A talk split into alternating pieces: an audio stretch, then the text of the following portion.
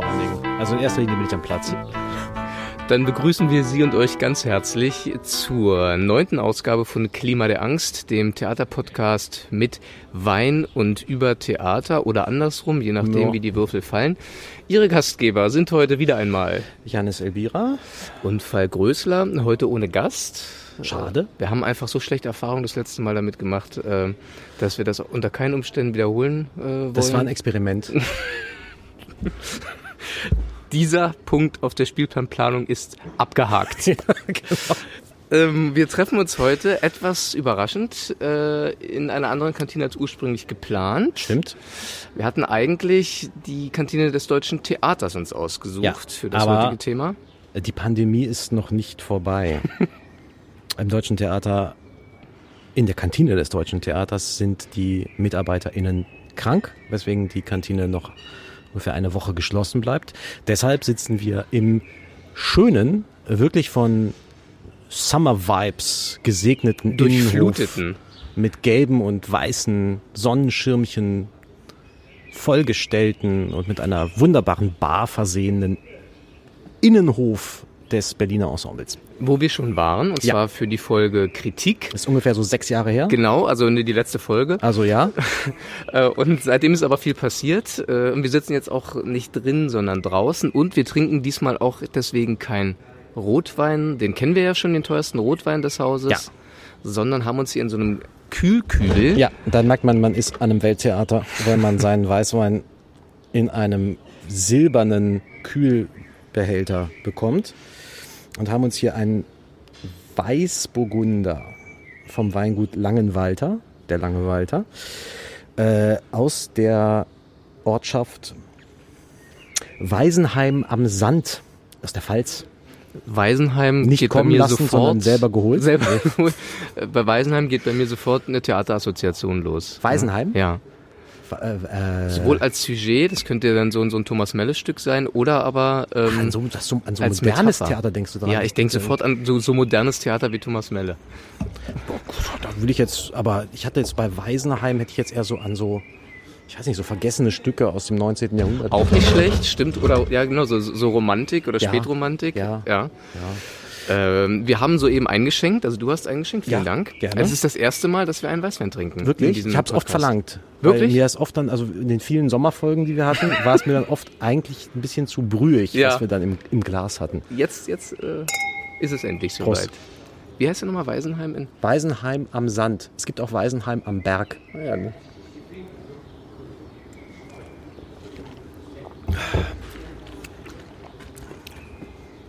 Naja. Was würden die Weisen und die Weisen dazu? Ist es eher ein Wein für die Weisen oder für die Weisen? Ich finde, Äh, ich finde ihn äh, im, im ersten Drittel sehr unspektakulär, Ja. im zweiten verstärkt sich dieser Eindruck. Und dann kommt aber am Schluss noch so eine Säure rein, die ich eigentlich ziemlich gut finde. Die, ähm, die verlängert macht- das Ja, die Säure Geschmackserlebnis sorgt dafür, dass man noch ein Glas trinken will, ja. und dass man das Gefühl hat, es ist jetzt kein 0815 Wein, sondern man macht hier gerade eine Erfahrung. Weißt du? Hat 20 Euro gekostet. Da sollte man auch. Ich glaube, der rote hat damals 35 gekostet und es ist noch Gottes Inflation. Also Das heißt, der ist eigentlich halb geschenkt, dieser Ja, Wein. der ist im Grunde, äh, der ist im Grunde geschenkt. Oliver Reese hat uns diesen Wein äh, geschenkt. Äh, Danke. Und da sind wir auch schon beim Thema, denn wir haben ähm, heute uns, Da sind wir beim Thema. Äh, Sprich weiter. ja, das ist die Frage. Wir sind genau mit dieser Rückfrage sind wir dann wirklich im Thema. Äh, und zwar geht es heute um Theaterstars. Ähm, ein Thema, das wir auch schon länger mal auf der Liste hatten, nie so richtig dringlich genug befanden, um es ganz nach oben zu Weil wir uns stattdessen mit so sexy Themen wie Institutionen und Digitalisierung beschäftigt haben. Weil die, die waren einfach das sind ja die Gründe, für die Leute ins Theater gehen. Eben, also ich, ich höre ganz oft, dass Leute an, an der Theaterschlange stehen und sagen, ah, jetzt mal wieder ein digitales Stück. Richtig, Und ja. äh, dann wollten wir natürlich ähm, nicht nachstehen. Ähm, aber dennoch nicht ganz uninteressant, weil wir ja gerade kurz nach dem Theatertreffen und kurz vor dem Impulse-Festival uns befinden. Mhm. Also quasi zwischen den beiden äh, großen Werkschauen äh, der, des Stadttheaters und der freien Szene. Mhm. Äh, und im Zuge dessen also uns mit Stars im Theater beschäftigen wollen. Ähm, was ist denn für dich ein Star, Janis? Bitte, bitte mal hier eine Zigarette ja, klauen. ja, klau dir erstmal eine Zigarette. Währenddessen kann ich noch nachdenken. ähm, ein Star. Ein Star zeichnet sich aus, glaube ich, erstmal durch eine hohe Popularität. Also ich glaube, der Star, ohne dass man den Star kennt, ist kein Star. Vielleicht nicht Äh, ganz so das ist, ich, Punkt. ja. Wer kennt den Star? Ja, wer kennt, wer kennt den Star? ähm, also egal, ob das jetzt ein Star in der großen Skala ist oder äh, eher ein, ein, ein lokaler Star, der, Ska, der Star muss bekannt sein. Ähm, und dann zeichnet den Star natürlich aus, dass er oder sie eine Eigenmarke darstellt. Also ein USP aufweist. Ein USP aufweist, wie man sagen würde, genau. Und die Frage ist, ob es davon im Theater eigentlich noch so viele gibt. Und ob sie durch das Theater. ist das jetzt schon die Einbiegung in die, es In ist alles so gleichförmig geworden? Ich mache jetzt schon den ersten kulturpessimistischen Turn an der Stelle. Ja, ja warum warten? Ich bin fünf Minuten drin und schon, schon wird alles schlechter. Ein, ein Schluck Und reicht. jetzt kann man noch ein Stück Wein trinken Ja. an der Stelle. Okay, aber dann, dann lass uns doch vielleicht sogar wirklich kurz da bleiben. Mhm. Ähm, würde man also sagen, oder würdest du, oder höre ich daraus, dass ähm, die Zeit der großen Theaterstars äh, vorbei ist? Ich glaube schon so ein bisschen. Ähm, ich glaube, dass viele derjenigen, die man am Theater als Star identifiziert, ihren Stardom eigentlich aus den anliegenden Künsten in allererster Linie natürlich aus dem Film und aus dem Fernsehen beziehen. Also jemand, der am Theater ein Star ist. Ich nenne jetzt mal jemanden wie Ulrich Mattes zum Beispiel. Ulrich Mattes ist ein Theaterstar, aber er ist vor allen Dingen auch Star, weil er halt auch Goebbels ist. Ja, also, also nicht, dass er nur Goebbels ist, aber er war halt Goebbels in dem komischen Hitler-Film. So wie die Hallervorden mit immer- Bruno Ganz. Bei Bruno Ganz wiederum könnte man auch wieder sagen, der war erstmal Star am Theater. Hat immer, fast immer auch Filme gemacht. Himmel über Berlin. Ja, aber Er war auch glaub- schon mal Engel. er war auch schon mal Engel, aber er war eben dann auch vor allen Dingen Hitler. und, und, und Mattes war halt dann auch vor allen Dingen einfach Goebbels. Und das katapultiert die natürlich dann in eine Liga, in der in die das Theater, glaube ich, dann mit seinem begrenzten Wirkradius nur noch selten vordringt. Gleichwohl gibt es natürlich Stars, die auf einer lokalen Ebene, einer begrenzteren Ebene, als sie durch so einen super populär gewordenen Mainstream-Film gegeben ist, sich als Stars qualifizieren. Aber das wundert mich jetzt total, dass du Mhm. sofort, also du würdest sagen, das Startum im Theater speist sich aus den anliegenden Künsten, nicht aus dem Theater selbst zuvorderst. Nicht zwangsläufig, aber ich glaube, inzwischen ist das zumindest wahrnehmungsmäßig so. Also, dass man diejenigen, die, die man wirklich als Star qualifizieren würde, ich glaube, es gibt wirklich nur wenige, also auch in einer Stadt mit fünf großen Theatern Mhm, wie in mhm. Berlin, würde ich, würde ich vielleicht drei, zweieinhalb Menschen. Da als guckst du jetzt Stars aber bezeichnen? im Schauspielerinnenmilieu. Ja, wo soll ich denn sonst gucken? Regisseure, Regisseurinnen. Starregisseure am Theater? Mhm. Ähm, ja. Aber Moment, das heißt, das also heißt, schwierig. Ich du hab- würdest ich jetzt immer, aber- Ich habe die ganze Zeit immer an Schauspieler gedacht und Schauspielerinnen. also ich würde, wenn man jetzt den Starfaktor so definiert, dass er eine äh, gesellschaftsweite Bekanntheit erlangt oder sie, äh, dann würde ich dir natürlich zustimmen. Aber ich finde eigentlich, dass Startum für den Theaterbetrieb an sich total bedeutsam ist. Aber eben Stars kreiert, die nur innerhalb des Theaterbetriebs, des Theatermilieus funktionieren. Also du denkst jetzt an diesen klassischen, bleiben wir noch mal kurz beim Schauspiel, weil es glaube ich ein bisschen einfacher ist, äh, an den typischen Bühnenstar, dessen wegen Leute sagen, ich gehe dahin, um Heinz Müller äh, auf der Bühne zu sehen. Genau, und das kann durchaus auch regional begrenzt sein. Also das kann auch ähm, der Theaterstar von Bielefeld sein. Ja. Ähm, darin liegt ja vielleicht auch eine Chance des Theaters, dass es quasi regionale Popularitätsräume äh, herstellen kann. Aber ich meine auch ähm, dann Regieführende wie meinetwegen, also Frank Kastorf war sicherlich eine Zeit lang ähm, ein sehr großer Theaterstar, sehr stilprägend, ähm, schlägt sich ja auch im Gehalt nieder, ähm, also in den Gagen. Ist aber doch interessant, dass man immer Theater dazu sagen muss, oder? Also man würde es nicht einfach, man würde nicht einfach sagen ein Star, so wie Madonna einfach ein Star Hm. ist. Also man würde nicht sagen, Madonna ist ein Musikstar. sondern Madonna ist halt ein Star. Ein Superstar. Ein, ein Superstar, das ist natürlich noch Und so ein die- Weltstar. Ein Megastar. Ja. ja, das sind noch mal so die Extraqualifikationen. Äh, aber es ist doch, scheint mir nicht ganz trivial zu sein, dass man doch, doch immer so Theater dazu sagen muss. Ja, The- unser Thema heißt ja auch Theaterstars. Äh, ich meine, aber klar, das zeigt natürlich auch, wie sehr, also wie eigentlich so ein gesellschaftliches Subsystem sich selbst Bedeutung verleiht, indem es dann ähm, darin einzelne Personen highlightet äh, und die aber schon ja auch sehr, also, also, also darin besteht ja, würde ich sagen, ein Großteil der Arbeit dieses Diskurses eigentlich Stars zu erzeugen. Auch. Ja, also, Also- man, man versucht den Star zu schaffen. Ja. Als, als Marke auch. Ja. Und als äh, Anziehungspunkt Ja, für das eigene Produkt am Theater. ja. Ja. Und auch, richtig. und auch auf der Suche zu sein als Theater meinetwegen nach jemandem, der oder die ähm, tatsächlich vielleicht auch eine Sprache, eine ästhetische Sprache hat, die in irgendeiner Form einzigartig oder charakteristisch ist. Also das klingt jetzt so, als wäre das da nur ein Produkt ähm, einer Vermarktungsmaschinerie. Äh, da gehört natürlich schon noch eine andere Seite dazu. Also ich würde bei dem Beispiel Kastorf meinetwegen schon sagen, äh, da ist ja auch eine ästhetische Setzung über Jahre hinweg verfolgt worden, die auch ähm, eine Unverwechselbarkeit in irgendeiner Weise hatte äh, und die dann mit dazu beigetragen hat, dass da jemand ähm, eine sehr große Popularität erlangt Mhm. hat und aber entsprechend dann auch die Maschine quasi auch anspringen konnte darum Mhm. herum. Aber das funktioniert ja eigentlich auch wiederum nur über die Popularität. Also ich glaube, dass wenn der Star, nochmal, wenn der Star nicht hinlänglich bekannt ist, also einem großen Publikum bekannt ist und auch, also es kann auch das große Publikum in der kleinen Stadt sein, aber sozusagen äh, proportional muss dann eine gewisse Bekanntheit da sein, damit dieser Star als Starkörper auf der Bühne auch funktioniert. Weil du kannst mit jemandem, der oder die ähm, diese Bezüge in auf sich selbst, ja, ich glaube, das ist ja auch was, was der Star, was den Star ausmacht, dieser, der Bezug auf sich selbst. Jemand wie Lars Eidinger hat das ja enorm perfektioniert, dass dieser Bezug auf sich selbst nur dort funktioniert, wo es so viele Referenzen außerhalb der Erscheinung auf der Bühne gibt, auf die diese Starfigur rekurrieren kann.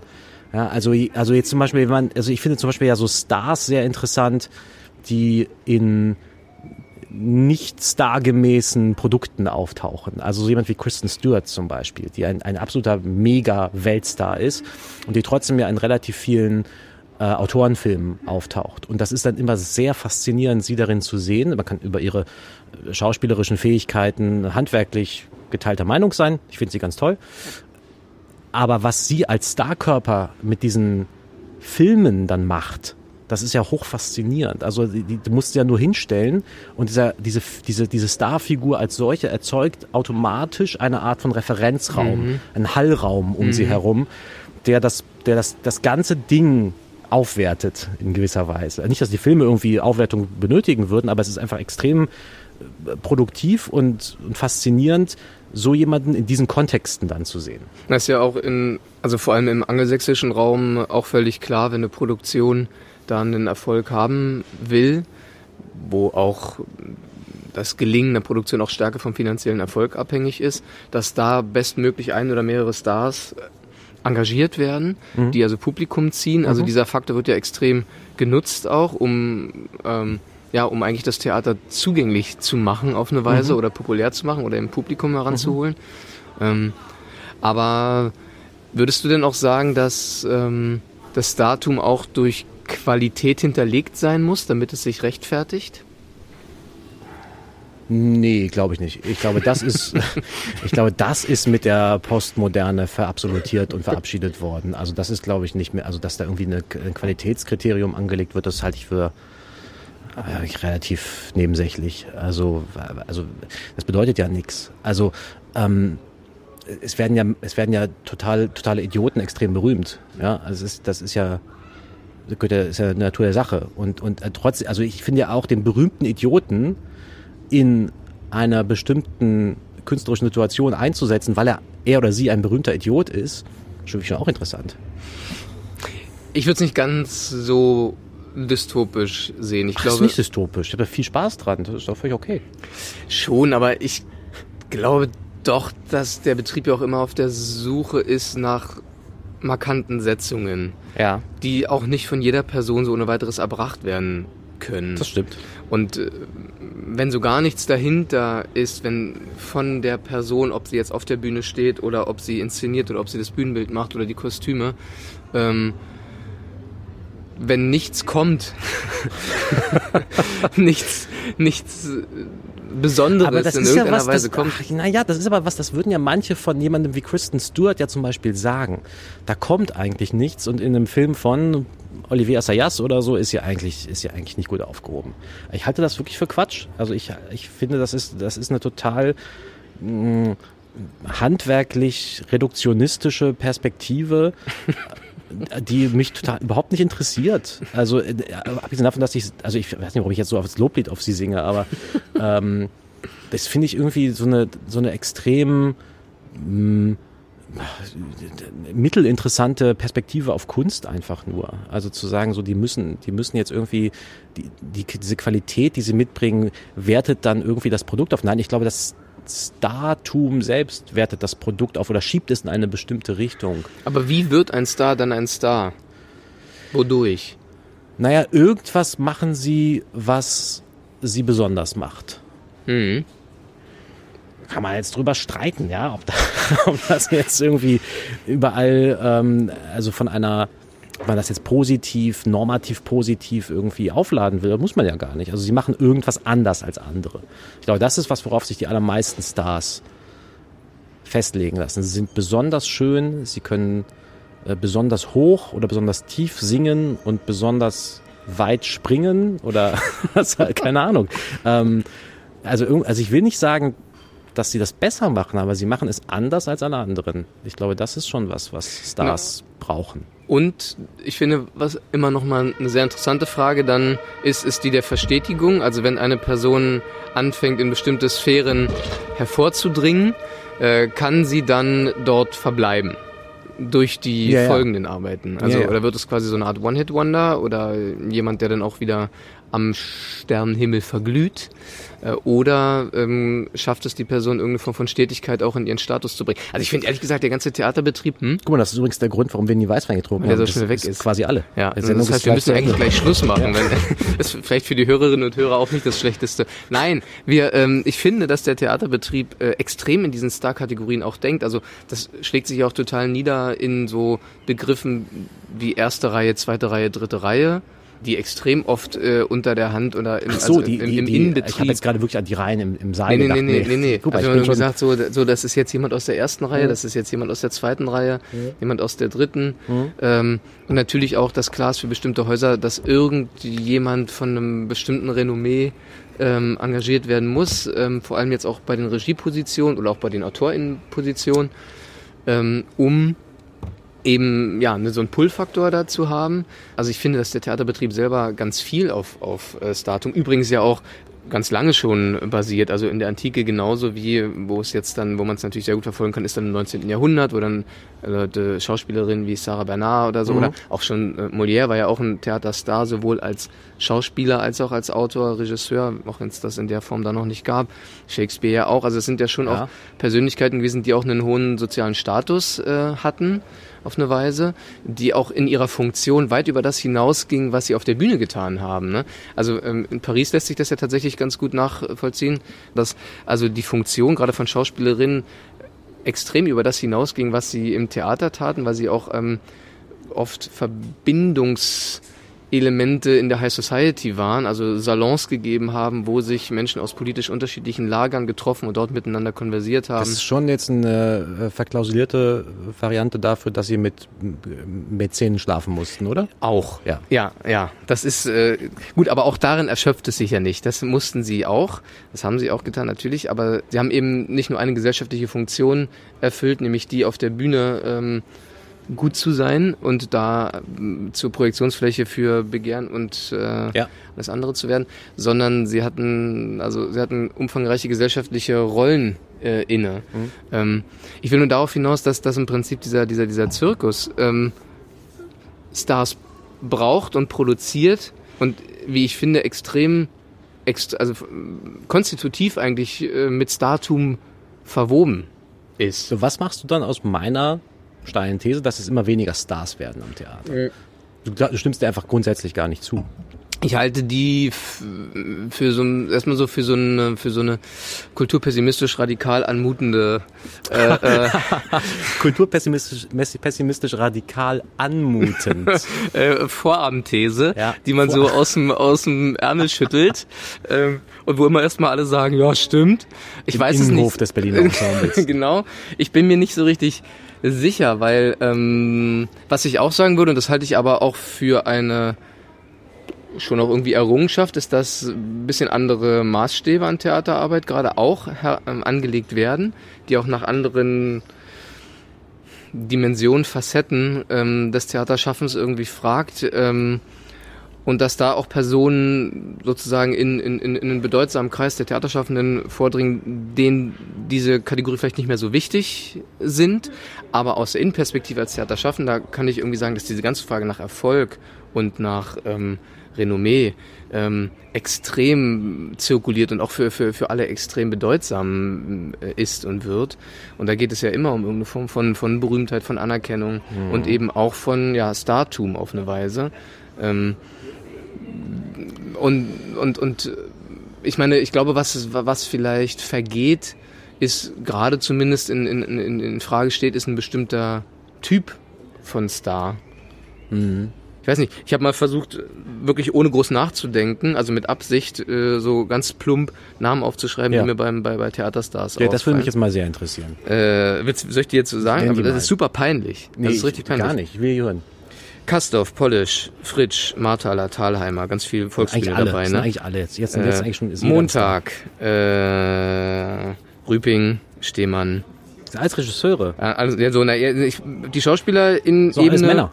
Ja, eben, weiße Männer. Außer, außer Ersan Montag sind das alles, äh, sind das alles diese weißen Männer. So, und, und. Ich hätte jetzt gesagt Angela Winkler, Gerd Voss, Bruno Ganz, Ulrich Mattes, Fabian Hinrichs. Und du bist eben mehr so auf der Oberflächenseite zu Hause. Ja, dann natürlich, dann so ja.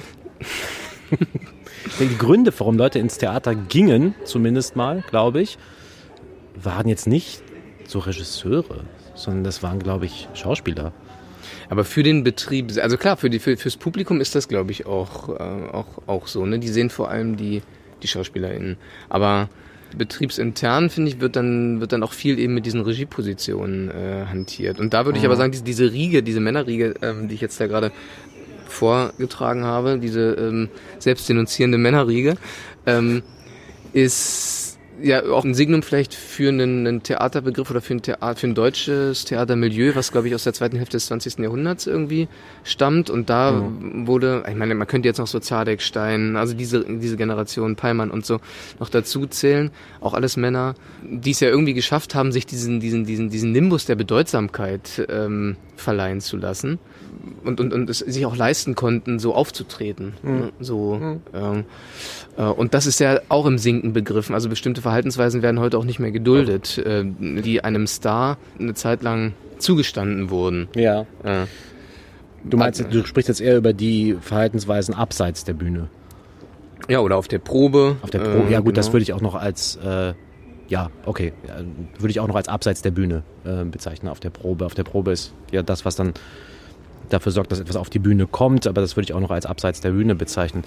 Kann das denn eigentlich, habe ich mich gefragt, eigentlich auch ein Problem sein, mit Stars zu tun zu haben? Und ich meine jetzt nicht als in, aus der Arbeitsperspektive, sondern aus der Publikumsperspektive. Ich glaube nämlich, ja.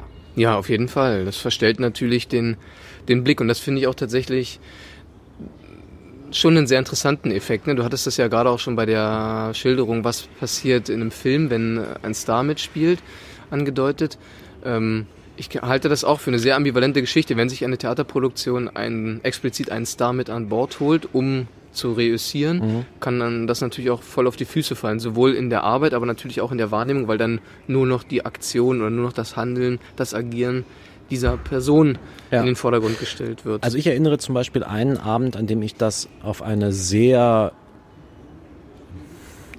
konstruktiv, intrikat, interessante Weise als ein Problem wahrgenommen habe und das war eine Per Günd Inszenierung an der Schaubühne in Berlin mit Lars Eidinger. Mhm. eigentlich nur, ich, ich kann mich jetzt täuschen, aber ich glaube, es war wirklich nur Lars Eidinger, also in, in sämtlichen Mhm. Rollen. Mhm. Ach, war das nicht der Abend, den er selbst auch äh, Ja, äh, er hat, den, geschrieben er hat den mit, mit, äh, mit Jon Bock zusammen gemacht, genau.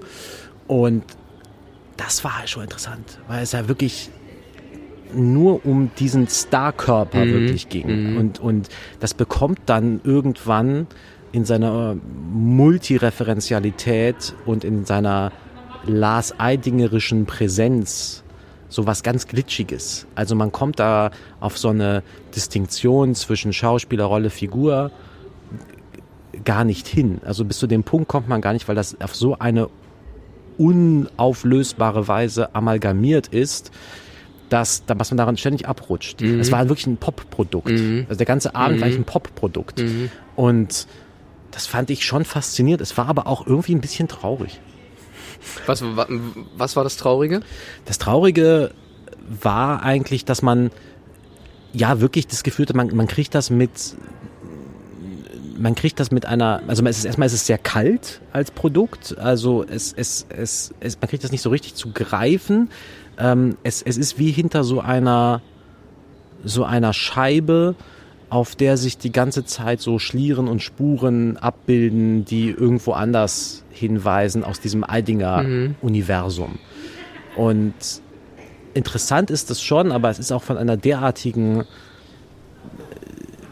derart intensiven Selbstliebe, dass man es wirklich nur noch mit, mit, mit, mit, mit sehr gutem, mit, also mit, mit, mit, mit sehr viel Interesse Weißwein. auch, sehr viel, sehr viel Weißwein, mit sehr viel Interesse auch an dieser, an dieser Starfigur dann auch noch so richtig, so richtig genießen kann eigentlich. Das ist, ich finde, das verweist wieder auf die Qualitätsfrage, ja. weil das ist mir in der Beobachtung der Diskussion solcher Phänomene ganz oft aufgefallen, dass also mit einer Starpersönlichkeit sich der Qualitätsdiskurs immer verschiebt. Das heißt, es wird äh, qua Präsenz eines Stars in einem Zusammenhang werden plötzlich gewisse Qualitätskriterien unterstellt, die gar nicht faktisch, da würde ich dir auch zustimmen, gar nicht hinterlegt sein müssen äh, durch, durch, durch tatsächliche Aktion. Ja. Und sondern im Gegenteil, es wird erstmal, ähm, das ist ja so der klassische Vorwurf, Person A macht das Gleiche, wie es Person B machen würde, in einem Kontext, auf einer Bühne.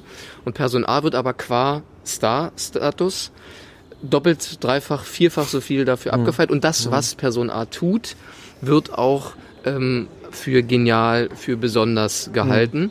Ähm, also quasi der, der, der, der Nimbus, der Status einer, einer Person ähm, beeinflusst eben auch die Bewertung dessen, was sie tut. Ja. Ähm, also und sie bringt quasi eine, eine, eine Qualitätsaufwertung mit und auf einmal versteigen sich dann eben KritikerInnen oder BeobachterInnen auch ähm, zu Lobeshymnen auf gewisse, ähm, was muss ja an irgendwas Empirischen festgemacht werden. Ja. Ne?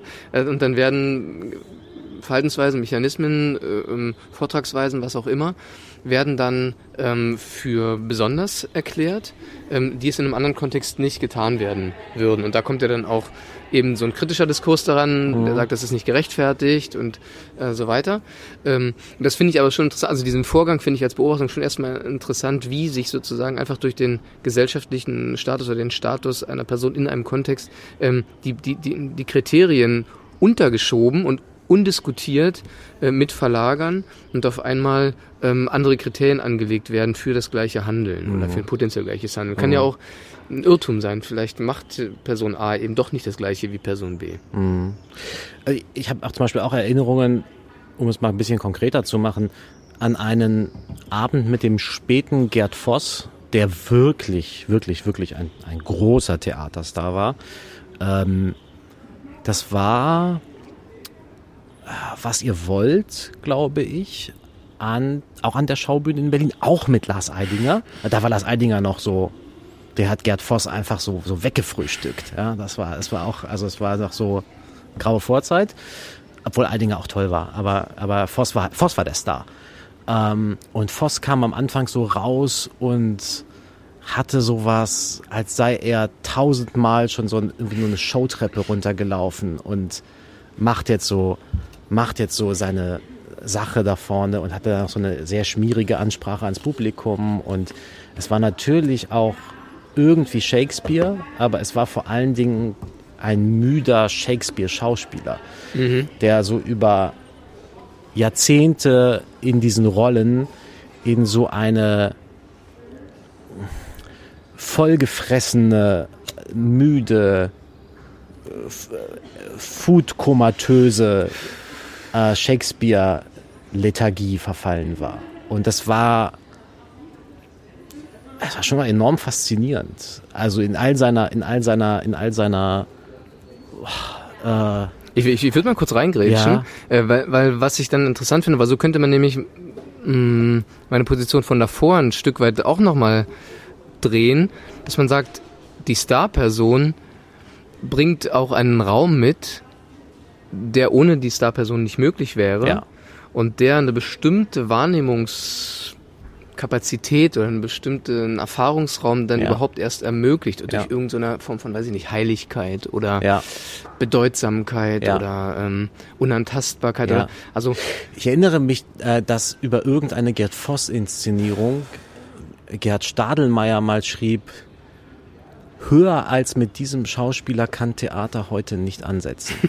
Ich glaube, das war der erste Satz in dieser Kritik. Ich weiß nicht, das war wahrscheinlich irgendwas bei den Salzburger Festspielen oder so, also eben so auch diese Art von Liga und Theater. Höher als mit diesem Schauspieler kann Theater heute nicht ansetzen. Das war auch so, ja, das rückt das halt so in so einen Raum, wo durch das Erscheinen, und da muss es ja wirklich in so einen quasi ähm, hagiografischen ja, äh, äh, Sprachgebrauch übersetzen, durch das Erscheinen dieser, äh, dieser Phosmadonna Mhm, ja, mhm. äh, wird das Produkt Mhm, authentifiziert mhm. und für was Besonderes ausgewiesen. es gibt dann eine, eine Epiphanie Ja, aufgrund äh, des Datums. ja, genau. Ist denn, äh, gibt es Stars der freien Szene? Boah. Naja, schon. Also, äh, also im, im Rahmen der Möglichkeiten. Ich bin mir gar nicht so sicher, weil, naja, nee, nee, nee, aber da, würde ich schon widersprechen. Ich würde Ja, sagen, eine Gruppe, also weil die Phänomene, über die wir gerade geredet haben, das sind äh, deutsche Phänomene, eine Gruppe wie Rimini-Protokoll Wir Beispiel. erwähnen, glaube ich, in jedem einzelnen Podcast Rimini-Protokoll. ja, Ja. Ähm, wir, Zu Recht, zu Recht, zu Recht. Naja, aber weil- weil, sie es natürlich auch in dem Kontext zum Beispiel geschafft haben, also das sind ja auch auf eine Weise tatsächlich Weltstars, Ja. in dem Sinne, dass sie wirklich in aller Herren Länder ähm, präsent sind, Wirken. wirken Ja, Äh, was ja jetzt vielen deutsch, auf den deutschsprachigen Raum beschränkten Theaterstars überhaupt nicht vergönnt ist. Insofern bin ich mir gar nicht so sicher, ob diese, ob diese ähm, Rahmen der Möglichkeiten, die du ansprachst, also das, das spricht, also es stimmt natürlich für viele Bereiche, ne? wenn die Mittel knapp sind und die internationale Vernetzung jetzt auch nicht immer so groß ist wie in diesem Falle. Aber so Gruppen wie Shishi Pop, Rimini Protokoll, Gob Squad, Foss Entertainment oder so, das sind natürlich schon auch Gruppen, die äh, einfach in, in, in viel mehr Kulturkreisen wirken. Mhm. Ja, und insofern kann man sich dann schon fragen, als zum Beispiel auch äh, jemand wie Heiner Goebbels, ähm, Mhm. Ähm, der in Deutschland zwar nicht unbekannt ist, aber den viele jetzt auch gar nicht äh, so auf dem Schirm haben, auch selbst im Theaterkreis äh, Ja. Nicht, aber der in anderen Ländern eben dann eine, eine große oder eine größere Bedeutung hat. Und also da verschiebt sich natürlich auch die Bedeutung. Was sieht man selber aus seiner eigenen Blase heraus als Star an? Ne? Mhm. Und ich glaube, eher in der freien Szene gibt es dann auch eher Akteure, Akteurinnen, die auch überregional wirken. Was ich übrigens oft bemerke, wenn ich Stars sehe, also das geht mir aber ein bisschen häufiger im Film so als im Theater, also gerade bei so super mega Weltstars, ähm, wenn ich was mit denen sehe, dann komme ich oft raus mit dem Gefühl und dem Eindruck, es gibt schon Gründe dafür, warum die berühmt sind. Mhm. So. Ähm, und, und Wie sehr misstraust du diesem Eindruck? In dem Moment immer eigentlich gar nicht, weil in dem Moment bin ich davon, bin ich, also, also, also, also dieser Eindruck ist ja schon eigentlich ein relativ, will mich jetzt nicht mich selber auf die Schulter klopfen, aber es ist ja schon ein relativ reflektierter sozusagen. Also ich stelle fest, die sind berühmt und ich stelle fest, es gibt dafür Gründe, ganz Mhm. offenkundig. Also ich, ich, ich, ich erkenne, dass da was passiert. Ach, jetzt auf einmal gibt's doch Gründe. Gerade vorhin gab's noch keine. Wie gesagt, es ist, ich halte das nicht für ein, für ein, äh, für ein notwendiges Kriterium, äh, um, also auf der handwerklichen Ebene, um jemanden als Star zu qualifizieren. Ähm, oder sagen wir so, also ich glaube, das logisch Richtige wäre zu sagen, es ist kein hinreichendes Kriterium, aber es ist wahrscheinlich schon ein notwendiges Kriterium, dass etwas passiert, was ihn oder sie abhebt von anderen. Ähm, und manchmal merke ich dann doch, irgendwie, es gibt auch das hinreichende Kriterium, Mhm. sie sind einfach wahnsinnig gut in dem, was sie tun. Mhm. Ich habe eine Inszenierung gesehen in Paris im, im Herbst auch von Robert Wilson. Auch äh, zu Recht berühmt. Würde ich auch sagen, also zumindest in der Zeit, in, in der auch diese, also es war eine, eine Wiederaufführung einer Premiere, die Ja. 1977 Premiere hatte. Die Arbeit heißt I was sitting on my patio, this guy appeared and I thought I was hallucinating. Ich kann es mir lebhaft vorstellen. Äh, wie stellst du es dir vor? Ähm, ziemlich schwarz-weiß, ziemlich langsam und relativ oft gehen Menschen mit erhobenen Händen von links nach rechts. Es sind zwei Monologe nacheinander, die im Original von Robert Wilson und Lucinda Childs, sowohl Ah, Lucinda Childs, Äh, Choreografin. Ja, genau. Eigentlich. Äh, Und äh, beide haben es auch gespielt. Also im Original war zuerst Robert Wilson und dann Lucinda Childs als äh, jeweils Einzeldarsteller in, auf der Bühne äh, vor so drei Wilson-Fenstern und ne, also eine, eine fancy äh, Longchaise und dann noch ein Videomonitor oben links. Ähm, und das war im Prinzip so, ja, ein Monolog auf einer Gartenparty, ein assoziativer Monolog und erst im Grunde fast deckungsgleich, ähm, erst Wilson, dann Childs und das war also 77 war die Premiere. Und dieses Ding wurde jetzt nochmal ähm, auf dem Festival de Automne äh, wieder aufgeführt. Und das hat natürlich auch nur funktioniert, weil Wilson drauf stand, also ne, unter dem unter dem retrospektiven äh, Charakter.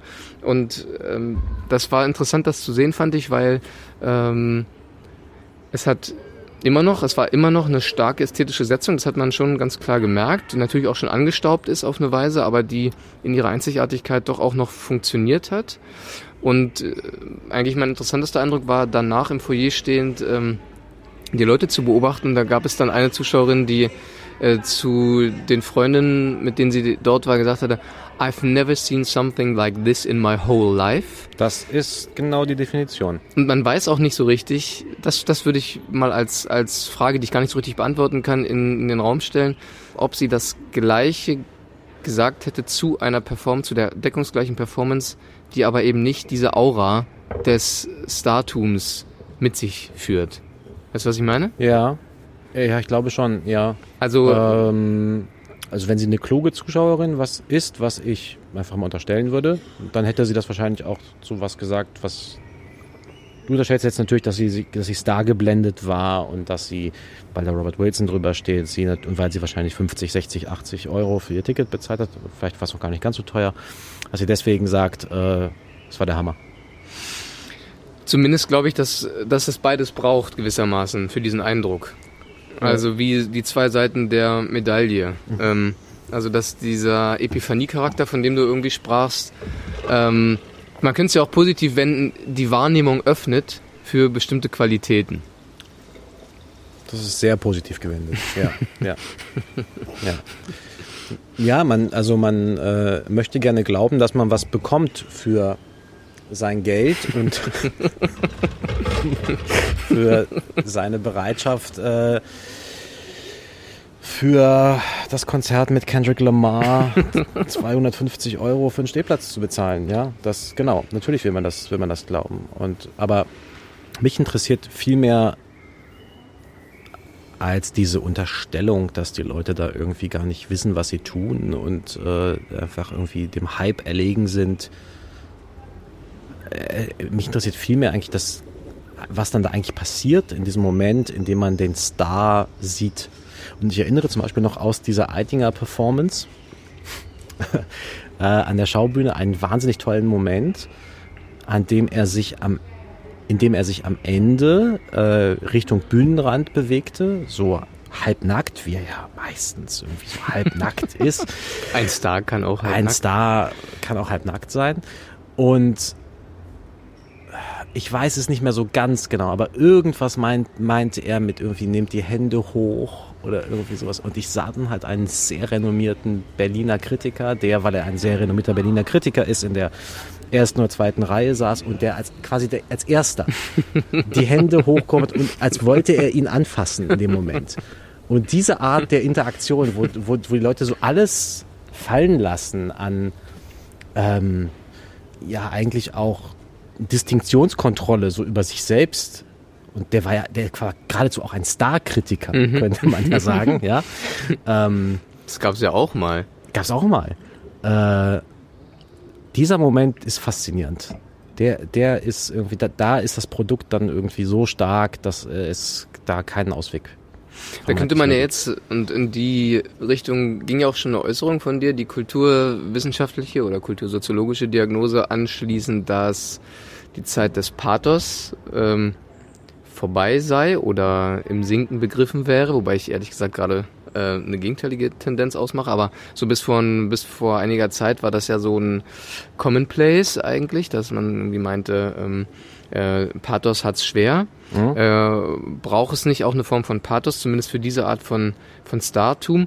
Und wenn ja, und wenn auch die Diagnose in irgendeiner Weise doch gerechtfertigt ist oder so, ist es dann, gibt es dann andere Formen des Datums, andere Formen der Aura, die vielleicht weniger pathetisch äh, sind? Weil mhm. was ich eben nicht sagen würde, ist, dass nur, weil diese Art von Startum, glaube ich, da gibt es wirklich mittlerweile auch eine, eine, eine Öffentlichkeit, eine, eine, eine theateraffine Öffentlichkeit, die da nicht mehr so ein großes Interesse daran hat. Also mhm. die, die nicht mehr die Hände erheben möchte zu ja. Lars Eidinger. Kann ich gar nicht äh, verstehen. Ich kann es sehr gut verstehen. Und ähm, äh, trotzdem gehen die ja ins Theater und, und haben genussvolle Erlebnisse und glorifizieren auch bestimmte Personen, aber auf einer anderen Grundlage oder auf eine andere Art und Weise. Deswegen würde ich eher sagen, es gibt kein, kein Sinken des Star-Status, sondern eine, eine Verschiebung. Was wären denn diese anderen Gründe, weswegen man äh, eine Person idolisieren würde? Ich glaube, ist, ist es dann eine inhaltliche, äh, weil Beispiel. er für etwas steht, so, weil er er oder sie ähm, ein Identifikationsangebot macht, zum Beispiel mhm. im, im politischen mhm. oder ähm, in der Selbstidentifikation, von dem man als Zuschauer oder Zuschauerin sagt, super. Vielleicht auch eine parisiastische Dimension, das ist also eine parisiastische Dimension. Ich hatte kein Altgriechisch. äh, etwas Verbotenes aussprechen. Ach. Also das, das Risiko eingehen, das Verbotene zu sagen mhm. oder der Macht, mhm. also der Macht zu widersprechen. Aber das haben Stars, glaube ich, fast immer getan. Also die, die, Aber diese, eher am so eine, Anfang. So eine, so, eine, so eine Devianz im Startum, was ich glaube ich mit eingruppieren würde in dieses Dinge anders tun, als es andere machen, ist glaube ich in absolut in, in integraler äh, Bestandteil des Daseins. Aber zur Dialektik des Stars gehört dann, dass danach irgendeine Form von Verstetigung einsetzen muss, die diesen Bruch nicht auf, auf Dauer stellen na, genau. kann. Das, das, glaub, das ist glaube ich völlig richtig, genau. Das ist, glaube ich, eine absolut richtige Beobachtung. Also du kannst, um auch in einem kommerziellen, erfolgreichen Sinne mhm. dann Star zu sein, kannst du nicht dauerhaft alles ständig anders machen, als es alle anderen tun, weil du dann irgendwann durchfällst und die, die Raster der Aufmerksamkeit nicht ausreichen, um diese Arten von Devianz gegenüber dem Mainstream ähm, mitzugutieren und trotzdem sozusagen oben, oben zu schwimmen als, als Star mhm. in der öffentlichen Wahrnehmung. Das, glaube ich, ist eine sehr, ist eine sehr richtige Beobachtung. Also du musst da, glaube ich, genau den richtigen Moment abpassen, an dem du dir bestimmte Dinge leisten kannst, noch leisten kannst, nicht mehr leisten kannst und wieder leisten kannst. Das, das, das ist, glaube ich, das ist, glaube ich, der die Seiltanz hohe, des Statums. Ja, das ist, glaube ich, die hohe Kunst. Das ist, glaube ich, die hohe Kunst. Ich muss denken an die Inszenierung von Pinna Karabulut, Like Lovers Do. Mhm. Äh, Völlig starfern. Inwiefern? Sag du erstmal, was du, warum du daran gedacht hast. Aber ich Naja, weil es vielleicht ein Beispiel wäre für einen verschobenen also für diesen verschobenen Starbegriff, den ich irgendwie versuche so ein bisschen äh, zu fassen. Mhm. Die Arbeit setzt sich ja explizit auseinander mit äh, sexualisierter Gewalt, ja. spricht das auch sehr deutlich aus. Der Text ist von äh, Sivan Ben Yishai. Ja. Ähm, Übersetzt von Maren Kames. Das habe ich jetzt gelernt in der Nachtkritik-Kommentarsparte, dass man das immer dazu sagen muss. Deswegen übersetzt von Maren Kames. Und äh, dieses Triumvirat hat dieses Thema ja schon sehr explizit auf eine Bühne geholt. Er ist in München in Kammerspielen, ist dann eingeladen worden beim Theatertreffen und ich habe auch die, dort habe ich die Aufführung auch gesehen und gerade in der Reaktion darauf, da gab es ja auch viele, die gegangen sind. Also es gab auch alles, was sozusagen für so eine Skandalinszenierung irgendwie so dazugehört, entrüstete Reaktionen, Leute, die gehen und so. Ähm, Ja? ja, doch, doch, doch. In, Im ersten, im ersten Viertel sind sehr viele gegangen. Habe ich gar nicht so bemerkt. bei bei ja? der Aufführung, die ich gesehen habe, Ja, zumindest. Ähm, ja. ähm, und Aber wir waren, glaube ich, in derselben. Das kann sein. Ja. es setzt sich natürlich auch, oder was heißt setzt sich darauf, es thematisiert ähm, etwas, was gerade auch äh, in den Diskursen durchaus präsent ist, viel präsenter als vor zehn Jahren, ähm, aber schon sehr explizit, auch mit einer sehr eigenen Formsprache, mit einer sehr eigenen ästhetischen Sprache. Und die Reaktionen darauf da, danach waren aber auch wirklich sehr enthusiastisch, zumindest in der Aufführung, die ich gesehen habe. Und Ja. ich glaube, das hat eben dieses meinetwegen parisiastische Moment oder diese, diese, diese Erleichterung oder dieses Identifikationsangebot, was du auch schilderst, wo Leute in irgendeiner Form dankbar sind, froh sind, feiern, dass ähm, Worte auf etwas gelegt werden in einen öffentlichen Raum mit einem Selbstbewusstsein, mit einer Power, mit einer Kraft, die so nicht ausgesprochen wurden lange und jetzt in, in, in, in, in einem großen Rahmen Raum bekommen, Zeit bekommen, sich zu äußern. Und daraus entsteht, finde ich, eben auch eine Form von, von, von, von Bewunderung und Pina Karabulut ist jetzt, äh, das ist ja ihre erste Einladung ähm, und wahrscheinlich wäre jetzt der Begriff Theaterstar, weiß ich nicht, ähm, wie angebracht oder nicht angebracht der wäre, aber ich finde, es ist, es, es, da zeigt sich an dieser Arbeit oder auch in dieser Person zeigt sich vielleicht eine gewisse Verschiebung, wie Startum dann gegenwärtig auch funktionieren kann. Ja, also ich glaube, die Leute jubeln da nicht unbedingt, eben weil du sagst, da sind in dem Sinne keine Stars, noch keine Stars am Werk. Die Leute jubeln da nicht so sehr, weil sie Stars gesehen hätten oder weil sie etwas Starhaftes erlebt hätten, sondern sie jubeln vielmehr, weil ähm, sie zustimmen, ja, Mhm. mit dem, was da passiert und auf die Art, wie es passiert und auf die Art, wie es gesagt wird und weil sie das Produkt, was dabei rumkommt, einfach großartig finden. Aber das bedeutet gleichzeitig vielleicht, dass diese an diesem Produkt beteiligten Menschen auf dem Weg dahin sind, auch Stars und damit Marke zu werden. Also das ist für Ähm. dich eher ein normaler Vorgang, der so auch schon x-mal passiert ist. Ja, ich glaube schon. Ich glaube ja. Ich sehe da schon ein emanzipatorisches Potenzial. Ich sehe da schon. Zum Beispiel, ich habe auch die letzte Arbeit von Forst Entertainment äh, gesehen, Under Bright Light. Stars. Genau, Stars. Stars Und- der freien Szene. Genau, Stars der freien Szene. Und dieser Abend hatte ich das Gefühl, ein cooler Abend, fand ich. Also ähm, kann man jetzt noch differenzierter beschreiben, aber ähm, finde ich ein sehr slicker, sehr cooler Abend. Da hatte ich aber wirklich eher die Wahrnehmung, hier wird jetzt Stars zugeschaut. Äh, ne? Also äh, man weiß, was man kriegt, Ja. äh, dafür kauft man sie auch ein. Jetzt platt gesagt, ne?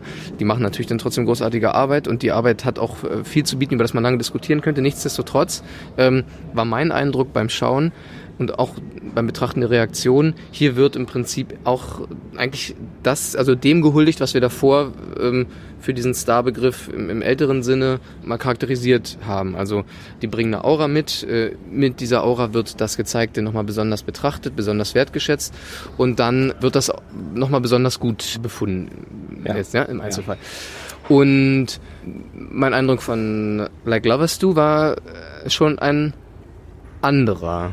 Äh, nun kann man natürlich sagen, so wie du sagst, ja, das ist auch eine andere Station in der Karriere, in der Laufbahn.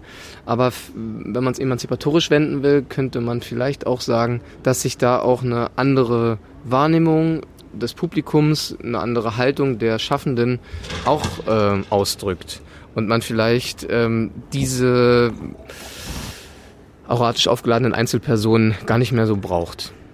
Und trotzdem Bedeutung generiert wird, trotzdem Bewunderung generiert wird, trotzdem Begeisterung generiert wird. Und auch eine, eine, eine Liebe zum Theater und auch zu Einzelpersonen, aber weniger glorifizierend auf den Geniekult ähm, einer Mhm. einzelnen Person bezogen. Ich glaube trotzdem, dass es was anderes ist, als wenn wir über Stars sprechen. Ich glaube, es hat wirklich, es ist eine, ich glaube, dass dieses ganze Star-Ding lässt sich nicht ganz auf diese Weise, wie du es jetzt versuchst, so inhaltistisch wenden.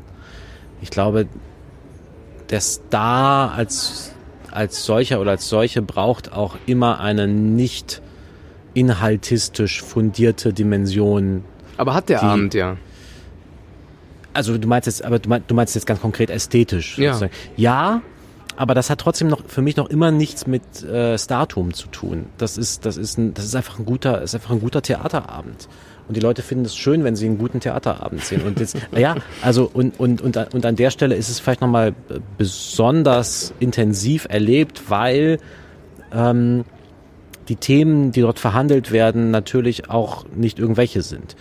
Ähm, bei Stars geht es für mich wirklich in erster Linie darum, dass du da hinkommst, um diese Menschen zu sehen.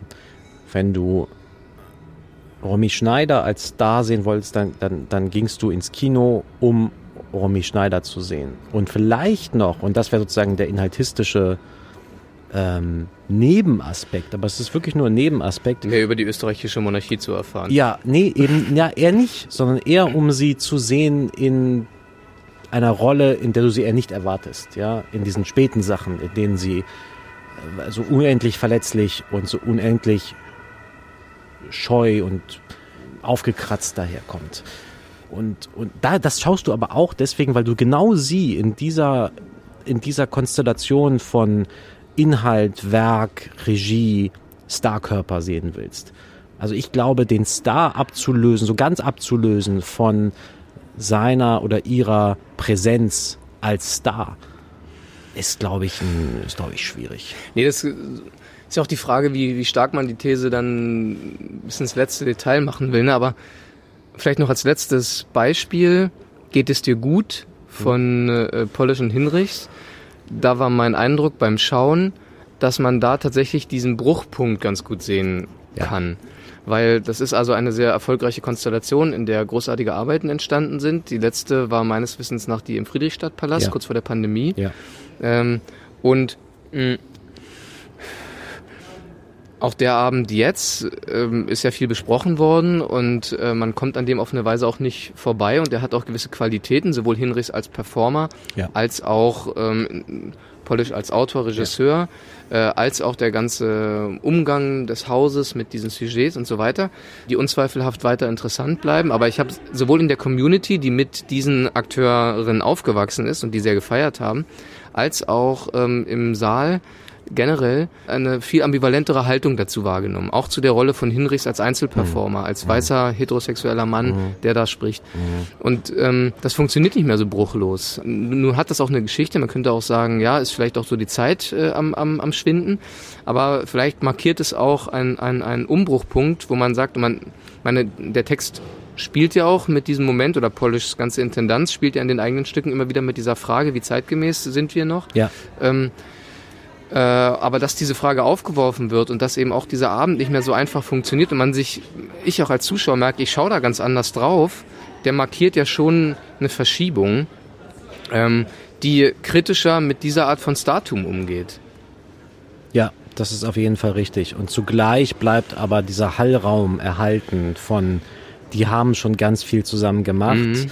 Äh, Polish ist wahrscheinlich eher eine Form von ähm, soll man sagen, soziolektischem Star, also den man, den man, den man eben im Theater als Star kennt, als Starregisseur kennt. Und Hinrichs geht wahrscheinlich auch noch mal ein bisschen darüber hinaus, weil man ihn auch aus dem Tatort kennt und ähnlichen Dingen. Ähm, also das ist, glaube ich, tatsächlich in, unter diesen Aspekten ein interessantes Produkt, dieser Abend, weil ein Teil seines Erfolges sich einerseits natürlich speist aus der großen Publizität, mhm. die er bekommen hat, also dass wahnsinnig viel darüber geschrieben wurde, wahnsinnig viel darüber gesprochen wurde, viel ist auch wahnsinnig gut äh, besprochen wurde an diesem Abend. Ähm, und äh, gleichzeitig ähm, aber eben eher von zwei Stars in ihrem jeweiligen Metier dominiert wird, die über die reine inhaltliche Aufmerksamkeit, die dem Abend zuteil wurde, hinausgehen. Also und dann kommt vielleicht noch die Frage dazu, erfüllen die das, was an sie, was an Erwartung an sie gestellt mhm, wird? Mhm. Und zugleich mhm. ist das, was man an Erwartung an sie gestellt hat, überhaupt noch zeitgemäß in mhm. dem Sinne, also so wie du es jetzt mhm. gerade beschreibst. Insofern ist das natürlich tatsächlich ein sehr interessantes Beispiel für so, ein, für so eine Star-Angelegenheit als Kippfigur. Ja. Hier füllt sich gerade der Hof. Ja, Wir die sind Vorstellung auch, ist zu Ende. Die Vorstellung ist zu Ende. Ähm, der Wein ist alle, der Wein ist schon über Kopf im äh, Kühler. ich habe noch den letzten Du Schluck. noch den letzten Schluck, den Äh, lasse ich dir. Dann frage ich noch, hast du einen Trinkspruch? Ich habe keinen Trinkspruch, nein, das habe ich mir heute nicht mehr ausdenken können. Äh, ich habe auch keinen, aber ich habe eine Äußerung mitgebracht, die ich sehr schön finde. Bitte. Ich habe eine Freundin gefragt, was ihr zum Thema Startum im Theater einfällt. Und äh, sie sagte, Martin Wuttke muss seit 30 Jahren hecheln, wenn er Arturo Ui spielt. Das ist sehr schön. Martin Wuttke auf jeden Fall auch ein Star. Auf jeden Fall ein Star. Auch, aber auch Tatort. auch, ja, das muss man dazu sagen, auch War aber schon vor dem Tatort ein War Star. aber auch schon vor dem Tatort ein Star, aber eher ein Star in bestimmten äh, kleineren Biotopen. Du meinst dieses kleine Biotop Theater? Das kleine Biotop Theater, was wir sehr, sehr lieben. Vielen Dank, Janis. Ja, vielen Dank, Falk. Danke Ähm, fürs Zuhören. Danke fürs Zuhören. Und wir äh, melden uns dann äh, nächsten, nächsten Winter. genau, dann äh, als die letzten frühst, Menschen. Frühestens sage ich inzwischen. frühestens. Sonst hieß es immer spätestens, ich sage inzwischen frühestens. Aber Wenn der Wein dann 50 Euro kostet. ja, Inflation. Ja. Ja, aber die Leute stehen hier schon an der Sommerbar wieder in einer Schlange, die halb ums BE reicht, wo die Stars Bertolt Brecht und Helene Weigel den Theaterhimmel höher gehoben haben. Ein guter Punkt, weil wer sitzt hier vorm BE Brecht als gusseiserne Figur? Zum Star gemacht, zum Star geworden. Zu Recht. In diesem Sinne, Bleiben Sie ängstlich. Dankeschön und bis bald. Tschüss. Tschüss.